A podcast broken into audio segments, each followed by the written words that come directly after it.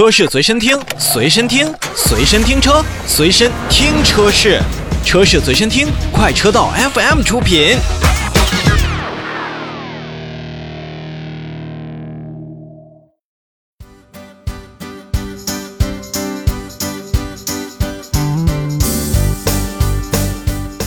要为大家介绍的这款车，那是目前为止我见到的车型配置最多的一款之一，因为它一共给我们推出了十七个车型可供选择。是谁呢？是在国内延续了将近二十年传奇的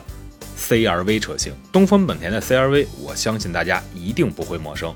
不管是带着书包的初代车型，还是到现在的现今的 CRV，只要在大街面上。您很容易就见到这样一辆车型在您面前驶过，而刚才所提到的十七款车型，到底它的售价区间是什么样子的呢？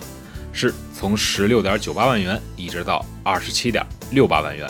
一点五 T 或者二点零升的混动车型可以去选择，而且呢，它还是给到了两个四驱的版本，在一点五 T 的车型版本上叫做黑爵士版，而且配备的是四驱；在二点零升的混动车型上，它叫。净黑爵士版，同样也是四驱车型。从整体的新车设计上讲呢，CRV 还真的是延续了海外版的设计，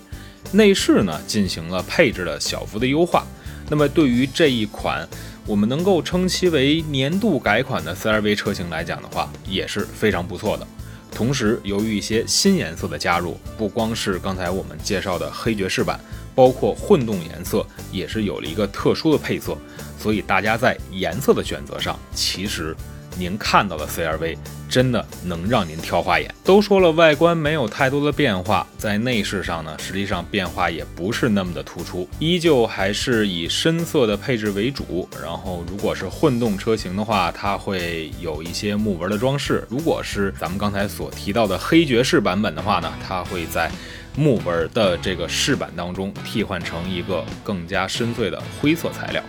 那么对于整体的 CRV 车型感官来讲呢，实际上对我个人而言，我在初代的 CRV 以及第二代的国产 CRV 身上也是看到了更多为全家服务的场景。你比如说，在后视镜下面可以下翻的照顾后排的小镜子，再加上我们现在所看到的所新搭载的第二代 Honda Connect 的多媒体系统，不管 CRV 怎么变，实际上它对于整个的 SUV 市场来讲的话，我相信会是很多消费者在购买这个价位区间的一个必选的一个备选车型。当然了，现在也会有更多的车型可供大家来选择，比如说 CRV 的兄弟车型的皓影，以及更多的像东风日产的奇骏呀等等这样的竞争对手的车型。但 CRV 经历了这么多年，依然活跃在我们的市场当中，也可谓算是国内 SUV 市场的一个常青树了。